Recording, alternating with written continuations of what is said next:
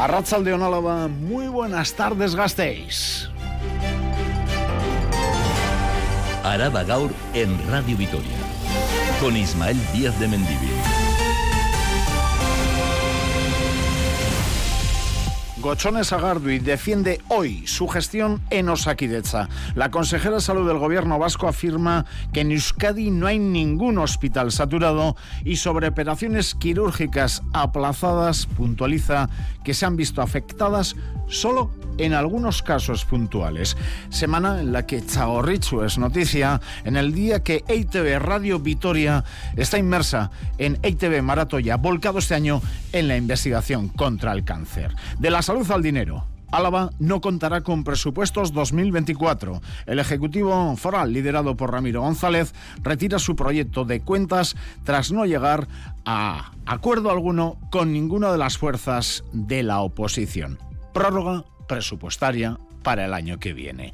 Jueves, en el que la Ambide ha abierto frente al Prado un nuevo centro de orientación, emprendimiento e innovación para el empleo. En Euskadi habrá tres centros de estas características, pero la sede central está en la calle Elvira Zulueta. Gobierno vasco que va a permitir limitar los precios de alquiler en dos municipios alaveses declarados como zonas tensionadas, Vitoria-Gasteiz y Alegría Dulanchi. Y en deportes, en Rafa Unguía, Racha León, León, Euroliga Vasconia puede hoy firmar su quinta victoria consecutiva. Sería algo fantástico, pero el rival, ojo, es de cuidado, Virtus, que está muy bien eh, clasificado y que viene además con Tocos Engelia, con Aquile Polonara, lo tiene todo el partido de hoy, ocho y media en el eh, Buesa Arena, que sepamos con Howard entre los elegidos para disputar este eh, partido. Hablaremos también a partir de las dos y cuarto eh, del eh, Deportivo Alavés, como no, con ese partido en Girona el lunes en el Horizonte. Ha renovado otro futbolista, este muy joven, Víctor Parada, que debutó hace bien poquito con el primer equipo, ha renovado hasta 2026 y escucharemos a Antonio Sivera, que ha comparecido nada, hace unos minutitos en Ibaya con su renovación hasta el 27.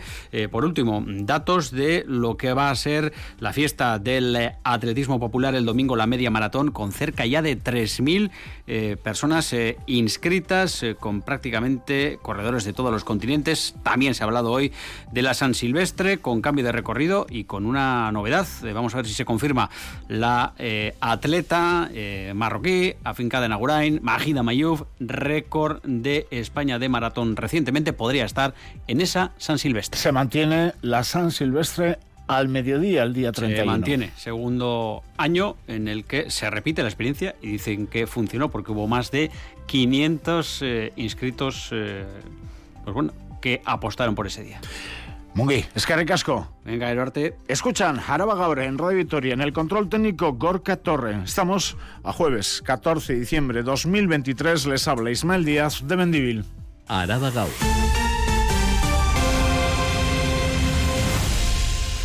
Día gris. Lloverá esta tarde de forma intermitente y las temperaturas máximas no van a alcanzar los 10 grados hoy en Araba. En estos momentos en el sur de Vitoria-Gasteiz 8.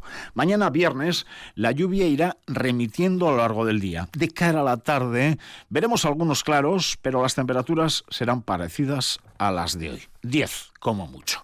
Y el sol y el domingo también vamos a ver el sol. Se podrán eh, formar nieblas, eso sí, pero tras ellas dos días con algunos eh, claros y también nubes altas. En carreteras sin accidentes eh, graves, pero con retenciones esta mañana antes de las 9 en la A1, Antigua Nacional 1, a la altura de Gamarra, tras la colisión de varios vehículos. Cuatro kilómetros de retenciones hemos visto esta mañana en la A1. La consejera de Salud, Gochones Sagardu, entrevistada esta mañana en Radio Euskadi, ha asegurado que en estos momentos no hay ningún hospital que esté saturado. Añade que las operaciones quirúrgicas no se han visto afectadas, salvo en casos muy puntuales, y defiende que la gestión de Osakidecha va por el buen camino. Miriam de la Mata. Eso sí, algunos hospitales de Euskadi han aumentado el número de camas para posibles ingresos hospitalarios. Es el caso de la OSI Araba en nuestro territorio. Gozones Sagardui ha defendido la gestión de Osaquideza y niega tener hospitales saturados más allá de en momentos puntuales. No tenemos en estos momentos eh, hospitales saturados y tenemos una mayor incidencia del número de atenciones. Es algo que en estas épocas, en estas épocas del año en las que los virus respiratorios tienen una mayor incidencia sobre la salud de la población suele darse. Añade que las operaciones quirúrgicas no se han visto afectadas únicamente en los casos en los que la intervención no se puede hacer con garantías y que la red de Osaquideza funciona con total normalidad, aunque debido a los virus y días festivos ha aumentado la demora en la obtención de citas para atención primaria. No, no, para nada ha incidido sobre la actividad eh, habitual que tenemos, la actividad ordinaria de todos los. Eh, la red de hospitales de Osakidecha está funcionando con normalidad. Bueno, pues ahora estamos rondando los 59, 60 días de, de demora en lista de espera quirúrgica lo que los sitúa dentro de los datos del decreto de garantía. A pesar de estar en un periodo de tránsito, admite que hay margen de mejora y siguen trabajando para recuperar los datos prepandémicos. No abandonamos esta portada sanitaria porque EITV Radio Vitoria culminamos este jueves el maratón solidario con la tradicional recaudación de fondos que este año vamos a destinar a la investigación en la lucha contra el cáncer. Enseguida vamos a conectar con el call center instalado en ITV Bilbao. La tasa de incidencia del cáncer de esta enfermedad sigue aumentando año tras año en Euskadi, pero gracias a la investigación el porcentaje de supervivencia es cada vez mayor tema tratado hoy en Radio Vitoria, recoge los documentos sonoros y otras consideraciones. Javier Moncada. La ciencia no puede evitar de momento que la incidencia del cáncer siga aumentando, pero lo que sí puede hacer es mejorar la calidad de vida de quienes lo padecen con tratamientos cada vez más específicos. Lo ha explicado en Radio Vitoria Mireia Martínez Careaga, la investigadora de la OSI que lidera el estudio Authentic. Queremos intentar mejorar la calidad de vida de los pacientes intentando eh, predecir qué pacientes que tratamos con inmunoterapia, que ya por definición ya eh, provocan menos efectos secundarios que la quimioterapia eh, clásica, pues además queremos intentar identificar a esos pacientes, ¿no? Para así seguirlos mejor y poder mejorar su calidad de vida. La investigación está logrando que aumenten las tasas de supervivencia de un 53% en hombres y de un 62% en mujeres, con el objetivo de que en 2030 alcancen el 70% en Álava, según Miren Bilbao, presidenta de la Asociación de la Lucha contra el Cáncer en el Territorio. Solo a través de la, de la investigación vamos a poder eh, aumentar la supervivencia. La incidencia sabemos que va en aumento, entonces ¿Cómo podemos combatir esto? Con la prevención y con la investigación para aumentar la supervivencia de los casos que se dan. La investigación, pero también la detección precoz hacen posible casos de supervivencia como el de Isabel Bustamante, a quien hace unos cuantos años le diagnosticaron un cáncer de mama muy invasivo del que logró recuperarse. Si yo habría ido antes al médico, seguramente no habría tenido el cáncer tan invasivo como, como, como, tuve. Y yo animo a la investigación, a la gente que vaya al médico en cuanto note alguna cosa. Gracias a Dios, en mi época, de cuatro mujeres morían dos. Hoy en día, de cuatro mujeres, o sea, solamente muere una. Investigación, detección precoz y mucho apoyo familiar son tres de las claves que permiten afrontar con ciertas garantías la lucha contra la enfermedad. Y sí, ha llegado ITV Maratoya en favor de la investigación contra el cáncer. Cada año se detectan en Euskadi más de 14.000 nuevos casos. Nos vamos hasta el call center, hasta ITV en Bilbao. Allí nuestro compañero Roberto Flores. ¿Cómo va el día, Roberto Arraza León?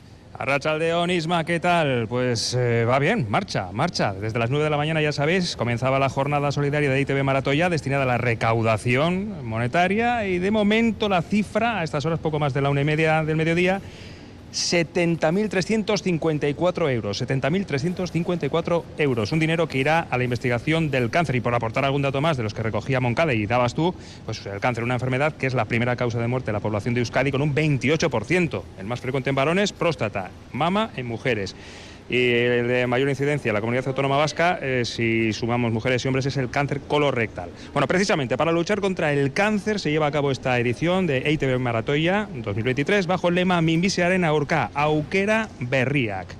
Y a disposición de la ciudadanía para recaudar fondos mediante donativos, teléfono, Bizum, transferencia bancaria y donación online. En el call center, desde el, eh, lugar en el que estoy comunicando con vosotros, atendiendo las llamadas 150 rostros, rostros conocidos de la sociedad vasca y representantes institucionales. Por parte de la BESA, por ejemplo, el director de cine Paul Urquijo, el montañero Juanito Yarzaba, la ex luchadora Maiderunda y el ex triatleta Eneco Llanos. Por cierto, que me dicen que de Álava están siendo un poco remisos, que no llaman mucho, o sea que animamos a que llame, a la, eh, que llame la gente. Y no, no se me ha olvidado, el teléfono al que hay que llamar es el 900-840-750, Bizum a través del 33478 y transferencia bancaria y donación online en la página web eitv.eus. Todo lo recaudado, ya sabéis, a la investigación contra el cáncer. Roberto Flores, un lujo. Perfecto, es que casco. Suri, agur. Araba Gaur. Las noticias de Álava.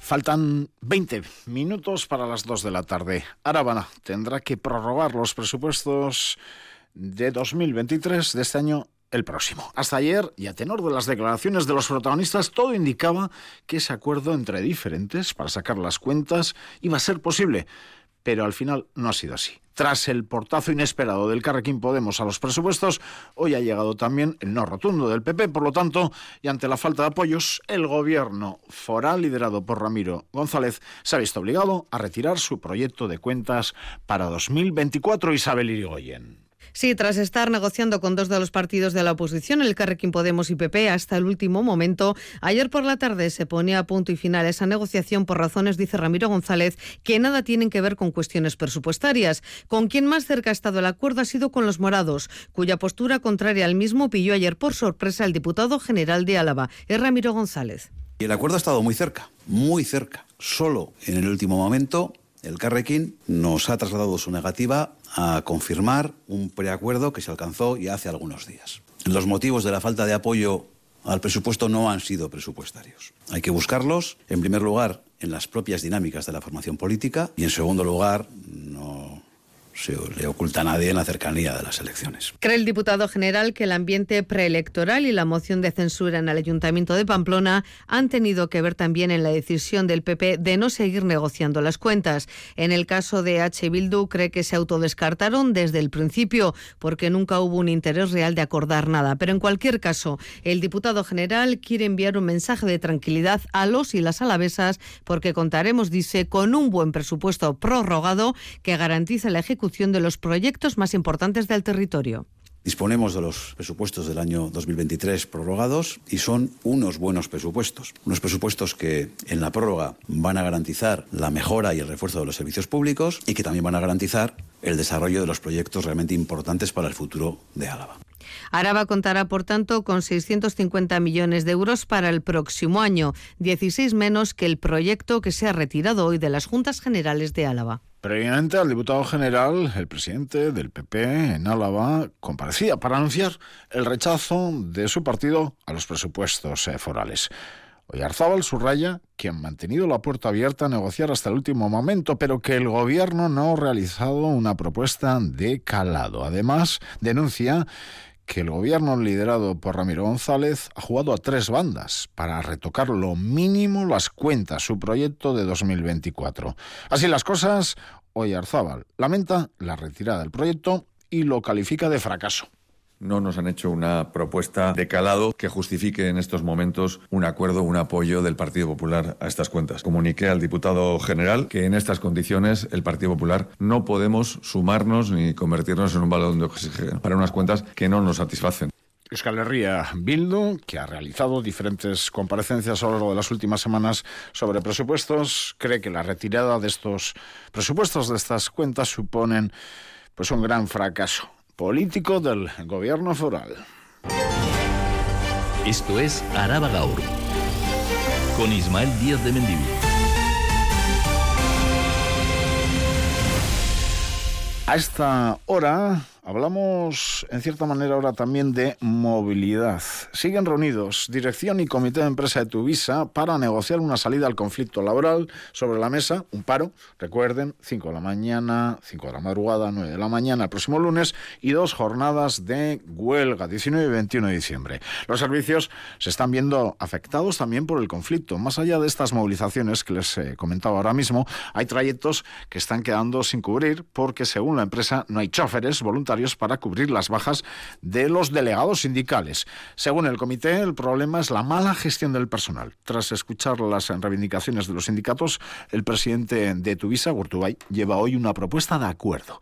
Veremos si fructifica. Como saben, todos los días, tercera edición de informativos en Radio Victoria a las siete y media de la tarde así que se lo contaremos. Y ha abierto hoy sus puertas el nuevo Centro de Orientación, Emprendimiento e Innovación para el Empleo de la Ambide. Se trata de la sede central en Euskadi y está ubicada aquí, en Gasteiz, en el emblemático caserón de ventanas moradas, para que tengan detalle de la calle Elvira Zuleta, frente al Parque El Prado. Alberga allí una plantilla de 12 personas para impulsar proyectos que fomenten la inserción y el empleo de calidad, Edurne Trascastro. Una inversión de más de 4 millones de euros procedentes de fondos europeos ha posibilitado la apertura hoy del nuevo Centro de Orientación, Emprendimiento, Acompañamiento e Innovación para el Empleo. Se trata de la sede cabecera de los tres centros que habrá en Euskadi y está ubicada en el conocido edificio del Balcón Morado de la calle Elvira Zulueta, que data de 1925. La vicelenda Carido Mendía destaca que este centro impulsará proyectos innovadores para fomentar el empleo de calidad y la inserción.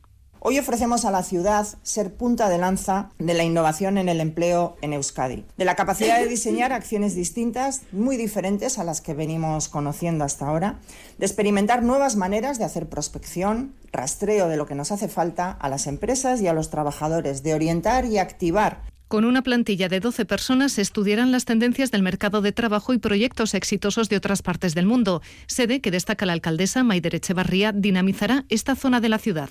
Sí que me gustaría poner en valor que se haya reformado este edificio, la Casa Morada, una casa querida y emblemática, y es que además de, de reformarse con unos criterios sostenibles, va a permitir también dinamizar, relanzar toda esta zona de Vitoria. El nuevo centro está gestionado por la Ambide y forma parte de la red de 20 centros públicos impulsados por el SEPE.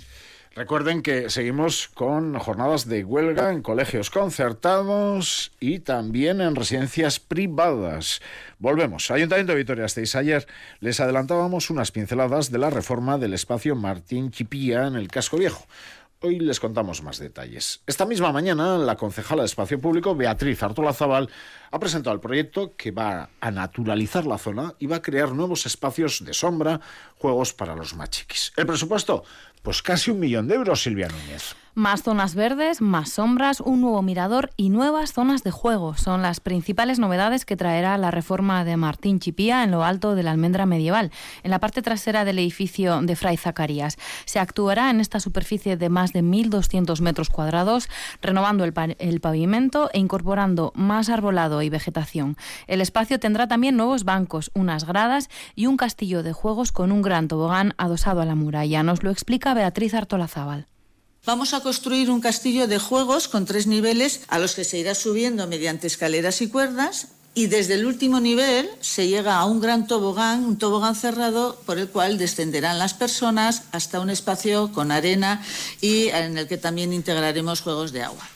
La reforma de la zona incorporará también la recuperación de un jardín en la calle Correría. No se podrá acceder a él, pero sí ofrecerá nuevas vistas desde la propia plaza. Asimismo, se va a prolongar el jardín de la muralla desde el que se podrá acceder directamente a Montermoso. Casi un millón de euros para la naturalización de la zona y reconvertirlo en un refugio climático en las temporadas de calor cada vez más habituales en Gasteiz. Estas obras de Martín Chipía no comenzarán hasta verano. Hay otra intervención más inminente.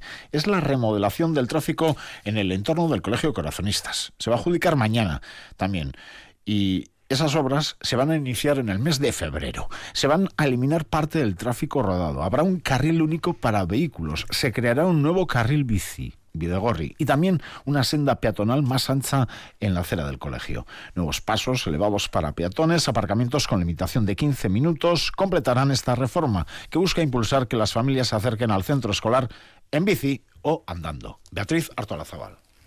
En la zona de corazonistas, la intervención cuenta con un presupuesto de 122.000 euros y tres meses de ejecución en este caso. Y lo que busca dotar, bueno, pues es como en otras zonas de la ciudad, de esos entornos escolares, es mejorar la seguridad, dotar al centro de infraestructuras ciclistas, facilitar el tránsito peatonal y también mejorar la seguridad en los accesos. Y rematamos la información municipal mirando a un plazo más largo. Se está debatiendo estos días cuál va a ser el nuevo Plan General de Ordenación Urbana. Tiene que ordenar así el urbanismo de la ciudad para la próxima década. ¿Tenemos novedades, Silvia? Sí, tienen que ver con el suelo industrial disponible en la ciudad porque el gobierno municipal ha propuesto hoy su ampliación. Lo ha hecho planteando cuatro áreas de crecimiento, 16 nuevas hectáreas en Jundiz, 18 en Foronda y una ampliación mayor en el Parque Tecnológico de Miñano. En concreto, en Miñano propone dos áreas de extensión que sumarían 125 nuevas hectáreas de suelo industrial. Así, las cosas, el gabinete Echevarría quiere que el suelo industrial disponible de Vitoria-Gasteiz crezca en 200 hectáreas más. Para ello, recuerden, requerirá del apoyo de al menos un grupo de la oposición. En este punto, al menos, se ha mostrado a favor públicamente el Partido Popular. Seguimos con más noticias eh, con Miriam de La Mata y Adrián Nicolau. Uaga se ha concentrado hoy frente a Solaria en respuesta a sus presiones para la venta de la tierra agraria. Sí, se ha concentrado frente a Solaria en el Parque Tecnológico de Miñano en respuesta a sus presiones para la venta de tierra e instalación de placas solares. Denuncian el acoso y derribo al que están sometidos. Edurne Basterra, presidenta de Uaga. Nos vemos que es un acoso y, y un derribo y que nos vemos indefensos. Están tanteando a todo el mundo y y nos vemos indefensos porque nadie, nadie está parando esto. El programa Aulas Plus 55 de la Casa de Cultura organiza nuevos cursos el periodo de enero a mayo. Serán un total de 13 nuevos cursos sobre diferentes temáticas. La inscripción se podrá realizar a partir de hoy y hasta el 22 de diciembre. Habrá disponibilidad de más de 1.200 plazas y 8 de los cursos se podrán seguir online. Debido a las lluvias de los últimos días, los vecinos y vecinas de Zuya han notado que el agua de sus casas sale turbia. El principal motivo es la carga de materia orgánica que lleva el río Vallas, del que se abastecen derivada de las últimas lluvias. Se están realizando una serie de acciones para mejorar esta situación que esperan remita totalmente en unos días. El gobierno vasco permitirá contener el precio del alquiler en Vitoria y Alegría Dulanchi. Gasteiz y Dulanchi cumplen con los requisitos y podrán poner límites al precio de alquiler de las viviendas. Así lo ha comunicado el gobierno vasco al consistorio. Queda fuera la zona rural del este, noreste y sureste de la ciudad. Para activar esta medida de zona tensionada deberá solicitarse de manera formal. Y las autoescuelas alavesas se encuentran bajo mínimos en número de examinadores. Una vez aprobado el examen teórico, los y las alumnas tienen que esperar una media de tres o cuatro meses para empezar las prácticas. Actualmente hay tres examinadores y Óscar Salazar, responsable de la autoescuela Claxon, asegura que hacen falta más para dar un servicio de calidad. A día de hoy solo pueden examinarse la mitad de alumnos y alumnas que hace dos meses hacer con holgura sin teniendo en cuenta que hay meses que hay más trabajo que otros, mínimo de cinco habría falta. Araba Gau. Cultura. Siete minutos, siete segundos para las 2 de la tarde. Charo Doclis, Charo, Arrachaldeón. Arrachaldeón. Esa sonrisa, qué bien. Montermoso volverá a acoger entre el 27 y el 29 de diciembre el Festival 150 gramos. Son 12 piezas de teatro, danza y clown. Sí, se han programado cuatro cada día. Son montajes breves y todos estrenos en la capital alavesa. Son espectáculos en euskera, castellano y sin texto. La venta de abonos comienza el lunes. Hoy tía Ortiz de Lazcano. 150 gramos vuelve a la capital alavesa en Navidad con un total de 12 espectáculos de teatro, danza y clown por primera vez. Son obras producidas en Vizcaya, Navarra, Madrid y Barcelona. Pero no se queda aquí. Este año cuenta con la participación internacional, concretamente de Italia. Y vuelve a ser internacional. Viene una compañía de Italia. Siempre nos sorprende que a un festival tan, en el fondo, humilde, acuda alguien de tan lejos que le supone un buen viaje. Escuchábamos a Raúl Camino Sanz, coorganizador del festival. Todas las obras son estrenos en Gasteiz y cuenta con cinco en castellano, dos en euskera y cinco sin texto. Cada día están programados cuatro obras, cada una de ellas con tres o cuatro sesiones. Raúl considera que no ha sido fácil la elección de las obras, pero que ofrece gran variedad. Un menú de gustación cada día. El miércoles está El Conserje, es un espectáculo en verso, es muy difícil ver. Este año hay dos espectáculos que tocan como una revisión del flamenco. La Bestia y yo es un espectáculo muy curioso también porque está hecho un poco casi para frikis y por frikis. Sin embargo, trata un tema que es el duelo de una manera muy fresca. En euskera, Masi Disit y Amalau, que están estupendas. El festival se llevará a cabo los días 27, 28 y 29 de diciembre en Montermoso. La venta de los abonos comienza el 18 de diciembre y la entrada individual tiene un coste de 4,50 euros. Más presentaciones hoy. Durante estas Navidades podremos visitar también la nueva exposición de Simonides en Suloa, en la Corre. Mañana se inaugura. Esta muestra recoge casi una treintena de cuadros de pequeño y mediano formato creados en estos dos últimos años por Simónides. Son obras de trazo simple. El estilo de sus lienzos recuerda al de los cómics. No extraña, habida cuenta de que, aunque en la actualidad se dedique casi exclusivamente a la pintura al óleo, durante décadas vivió del tebeo. Con personas y animales que transmiten gran expresividad a través de sus gestos, los cuadros de la exposición nos trasladan personajes cotidianos en situaciones raras. Genio y figura confiesa que hace lo que puede y que sigue aprendiendo. Pueden tener un toque como simbolista o expresionista, me vale en realidad todo. Como siempre pinto temas distintos, pues, pues tristemente no estoy especializado en nada y eso pues técnicamente no, no es que sea muy brillante, pero tampoco me importa. Hago lo que puedo y hoy día creo que sigo aprendiendo. Suloa acogerá la exposición de Simónides hasta el 9 de marzo.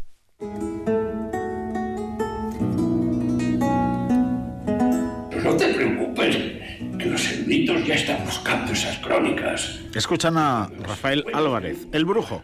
Protagoniza hoy a las siete y media de la tarde en el Teatro de la calle San Prudencio el único verdaderamente que tenemos que se pueda considerar teatro, El viaje del monstruo fiero, una producción del Brujo y la Compañía Nacional de Teatro Clásico. Es un viaje por los textos de Lope de Vega, Quevedo, Cervantes, Los Místicos, Calderón, Shakespeare y asimismo son las memorias del comediante que los interpreta.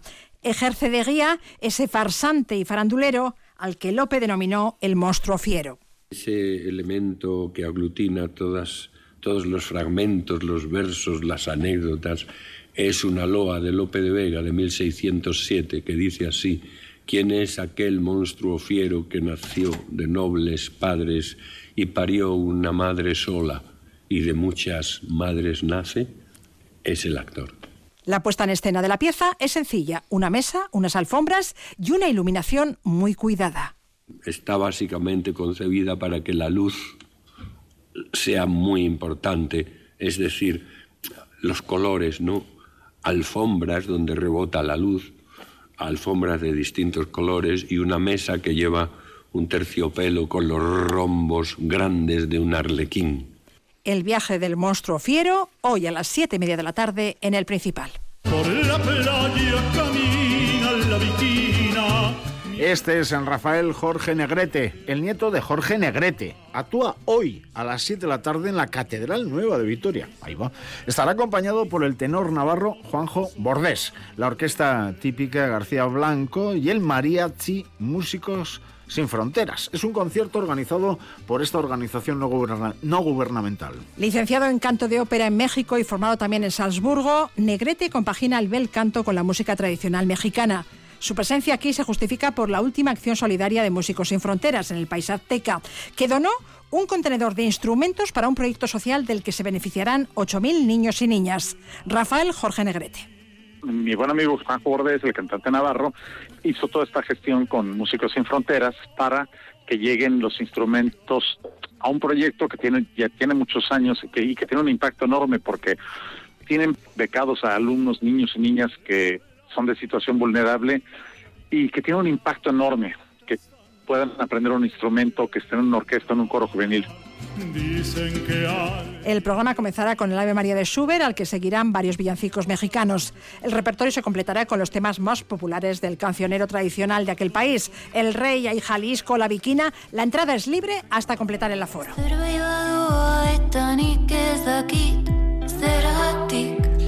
Terminamos prácticamente 9 de la noche. Jimmy Jazz, la cantante, compositora y multiinstrumentista donostiarra Sara Zozaya, presentará su nuevo trabajo Nara. Compartirá escenario con la cantautora Olaya Inciarte.